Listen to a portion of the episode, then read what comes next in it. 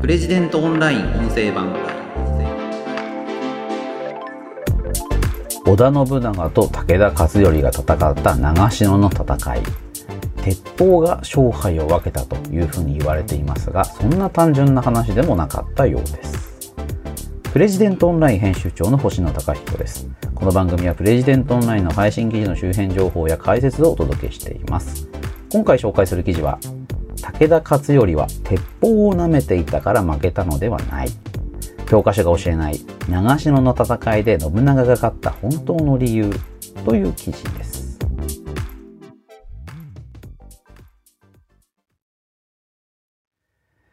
えこちらの記事はですね歴史学者の平山優さんの書籍 PHP 新書の武田三代という本の一部を抜粋して記事にしているものになります。えー、記事のリードを読みます。天正3年、進撃を続け、領土を最大に広げていた武田勝頼は、長篠の合戦で織田信長徳川家康連合軍に敗れる。歴史学者の平山優さんは、歴史の教科書にも先見性に富む軍事の天才である信長が、勝頼の騎馬軍を鉄砲の威力で倒したと書かれているが、勝頼も鉄砲を大量に用意し、装備率は織田軍と変わらなかったことが分かってきているというと。いかがですか？僕も全然知らなかったので驚きました。武田といえば騎馬軍団。えー、長篠の合戦では、あの、屏風絵がね、非常に有名ですけれども、まあ、騎馬を防ぐ馬防策というのを、まあ、織田信長、徳川家康連合軍が用意していて、で、この馬防策の後ろから三段構えで銃を撃った。えー、まあ、銃を大量に用意していて、弾を撃つ人、弾を込める人、まあ、銃を掃除する人、まあそういうふうにですね、3段に分けて、1段が撃ったら2段目がまた来る。2段目が撃ったら3段目がまた来る。3段目が撃ったらまた1段目が撃つという形でですね、あの、鉄砲をこう、バンバンバンバン撃ちまくった。で、これで、まあ、騎馬軍団というのがやられてしまった。武田軍っていうのは、まあ、かつてはすごく強かったんだけれども、もう古くなっている騎馬突撃という戦術を繰り返したために、まあ、新しい戦術を導入した鉄砲という新兵器をいち早く導入していた織田信長徳川家康連合軍に、まあ、古典版にやられてしまったんだ。というのが、あの、私、歴史漫画とかすごく好きで、子供の頃に読んだ歴史漫画にもそうやって書かれてたんですよね。へえ、そうなんだ。さすが織田信長っていうのは新しいことをやっているな。武田勝頼っていうのはちょっと古い、まあ、武田信玄お父さんのやってた古いやり方を踏襲するだけだったんだなというふうに思いました。でも、これ違うそうです。いやー、びっくりですよね。ちょっと記事の内容をご紹介していきますね。まあ、一つはですね、武田軍が鉄砲をちゃんと持ってたっていうことが資料から分かってきているということなんですよね。例えば、あの、1555年の第二次川中島合戦。ここでですね、あの、武田っていうのは300艇の鉄砲っていうのを投入していることが分かっているそうなんですね。300。300っていうのは、だいたいね、装備率が10%ぐらいっていうふうに推測できるそうなんですよ。で、さらにですね、織田徳川の連合軍、これが長篠合戦で3万5千人を導入したというふうに言われています。で、鉄砲の数っていうのが3500艇あったというふうに言われていて、まあ、こうするとですね、装備率10%で、織田と武田も大体同じぐらいなんですよね。で、あの、まあ、その戦国時代にそういう装備っていうのをどういうふうに用意してたかっていうのはここで紹介されてるんですけれども、まあ要はそのそれぞれの兵士がお金持ってるかみたいなことで、あの装備が決まっていて、で、戦いをするときに、その装備によって、じゃあ君は牙持ってるから騎馬隊。君は鉄砲だから鉄砲だっていうふうに分けてたっていうふうに言われています。鉄砲はですね、まあだからちゃんとこう、武田も持っていたし、で、その編成、兵士たちをどのように配置するかということについても、あの、武田も織田徳川も、これ一緒だったっていうふうに言われているんですよね。なるほど。じゃあなんで武田が負けたのかっていう話になりますよね。これがですね、鉄砲玉と火薬がなかったんじゃないかっていうのが、この平山さんの指摘なんですよね。鉄砲はあった。武田も織田徳川も同じだけ銃を持ってた。銃は持ってたんだけれども、弾と弾薬がなかった。武田側は。これどうですか？マジかなるほどっていうふうにね、僕これ読んだ時思いましたね。ちょっとね、ご紹介しますね。記事をちょっと読みます。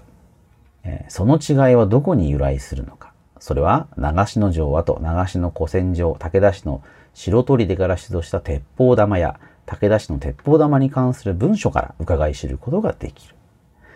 長篠の古戦場からは現在までに25個の鉄砲玉が発見されている。そのうち現存する21発について科学分析が実施された。分析されたのはほとんどが鉛玉であった。実は鉛はサンプルさえあれば科学分析により採掘された場所の特定が可能な唯一の金属である。鉛は埋蔵されていた地質環境によりその同位対比に変動が生じる。分析の結果、長篠の鉛玉は1、国産鉛。2、中国、河南、朝鮮産の鉛。3、N 領域、未知の東南アジア地域の3つに分類された。このうち3の N 領域はタイのカンチャナプリー県村東鉱山から採掘されたものであることが確定された。この N 領域の鉛は室町時代まで日本では確認されておらず、戦国時代に突如登場する。しかし、しかも、いわゆる鎖国を契機に日本から消え、国内に流通する鉛は国産に限定されていく。つまり、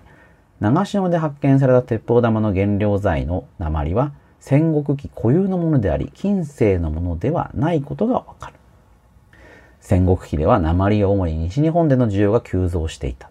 それは石見銀山の採掘が盛んとなり、銀の精錬技術である灰吹き法には鉛が必要不可欠だったからところが戦国合戦が激化し、鉄砲の使用が拡大すると、鉛の需要は爆発的に増え、国内産では到底賄えず、海外からの輸入が増えた。中国や朝鮮との東アジア貿易の他に南蛮貿易による輸入が日本における鉛の需要を支えていたのである。南蛮貿易が日本の戦争を支えていたのは鉛だけではなかった。火薬の原材料である硝石も海外からの輸入に頼っていた。こうした日本の海外貿易は九州や堺などが窓口になった。このうち堺を掌握し、京都や機内の物流を掌握したのが織田信長だった。長篠合戦で織田軍が鉄砲の大量装備と豊富な弾薬の準備を実現できたのには、こうした背景があった。ちょっとね、長くなっちゃったんですけど、成功到底だっていうふうにね、平山さんここで書いてるんですよね。西は、いわゆる南蛮貿易。まあ、タイからね、玉薬を持ってきたっていうふうに書かれてました。まあ、鉛をね、持ってきたっていうふうに書かれてましたけれども、まあ、弾薬もそうですよね。で、それらを海外から船で輸入するっていうのがね、当然で、で、これの窓口っていうのが、九州や、もしくは大阪の堺だったということなんですよね。ここでしか手に入らない。で、武田軍も、やっぱりそういうことが非常に重要で、大港の伊勢商人、ここからですね、交易してたっていうことが分かってるそうなんですよね。ただ、まあ、この大港の商人っていうのも、小田市の支配下に入って、なかなか交易が続けられないということになっていた。成功到底。西側の大名というのは、そういった海外との貿易で、鉛や弾薬というのを輸入できたんだけれども、東の大名っていうのは、貿易の手立てがないので、なかなか手に入らないっていう、そういう状況があったっていうことなんですよね。しかも、あの、信長っていうのは経済封鎖もしてたということが分かっていて、とにかくだからその鉛とか弾薬っていうのがいかに重要かっていうことを分かってたみたいなんですよね。で、他にもですね、例えば武田氏が、まあ、ある神社に対して鉄砲玉を作るための銅を集めている。神前に投じられた再銭の中から悪線を寄り抜き上納しろ。その代わり黄金が胸別線で保証すると命じているって書かれていて、あの、なんかね、あの、日本も太平洋戦争の時に寺に金を供出させて、それをあの戦車にしたり、弾薬、弾丸にしたりなんてこと言われてましたけども、同じようなことを、あの、戦国時代の武田氏もやってたそうなんですよね。で、それぐらい、神社の再銭をよこせっていうぐらい、銅が足りない。金属が足りない。そういう状況に追い込まれてたっていうことが分かってるんです。まあ、つまりですね、長篠の戦いの勝敗を決めたのは、物流だったっていうことなんですよね。物流が抑えられていたから。まあ、かろうじて、鉄砲そのものは武田氏もかなり豊富に用意できていたんだけれども、弾とか弾薬が十分でなかったので、一回バンバンバンと撃って撃ち尽くしちゃったら、もう使えない。一方、織田徳川連合軍っていうのは、豊富な弾薬を持っていたわけなので、絶えずババババババッと撃てた。これが勝敗を分けたんじゃないかという話なんですよね。いやー、説得力ありますよね。ちょっと僕もこれ以上この話が本当かどうかっていうのを判断できないんですけど、その、最初のね、その武田っていうのが古い考えに取り憑かれていて、信長っていうのがすごく先進的だったっていうのが、まあちょっと軽いっていうかでね、あの、考察が薄いなっていうのは皆さんお感じになられるんじゃないかなと思います。武田だってね、戦国最強っていう武将ですから、いろんな情報も集めているし、やることやってるに決まってるんですよね。そんな古臭い戦い方でずっと勝てたというのもおかしい。でも、信長家康っていうのがなんでじゃあ武田に勝てたのかっていう時に、特にその信長が抑えていた機内の物流、南蛮貿易とのルート。これがやっぱ非常に重要、非常に強かった。まあそう考えると、信長が破竹の勢いで勝ち続けて、ハンズを拡大したというのも、そうした貿易による莫大な利益。まあこれがですね、信長躍進の鍵になったんじゃないか、なんていうふうにも想像できますよね。鉄砲という新兵器をどのように使うか。この新兵器を使うには弾薬というロジスティクスが非常に欠かせない。ここをどう集めてくるか。この部分で、まあ、東国にある武田っていうのはもう絶対的に不利だったわけですね。東国で内陸にあり、もう貿易しようがないですよね。あの、馬の背に乗せて運んでくるしかないわけですから。まあ、それとですね、船でガガーッと持ってこれる海沿いの場所を掌握している信長っていうのは、まあ、それはね、差がついちゃうっていうことですよね。あの、平山優さんの記事、これ以外にもね、ありまして、あの、どれも非常に面白いです。ぜひ、あの、うちのサイトでね、ご覧いただければと思いますし、あの、この PHP 書の武田三代という本に、まあ、たっぷりと載っていますので、ぜひね、歴史の面白さを味わっていただければなと思います。ということで今回は武田勝頼は鉄砲を舐めていたから負けたのではない教科書が教えない長篠の戦いで信長が勝った本当の理由という記事を紹介しました。この番組では皆さんからのお便りを募集しています。6月はメールテーマを設定します。今月のメールテーマはチャット GPT はあなたの仕事にどんな影響があると考えていますか？です。ペンネームお住まいの都道府県を添えてこちらのメールアドレスまでお送りください。podcast.president.co.jp podcast.president.co.jp です。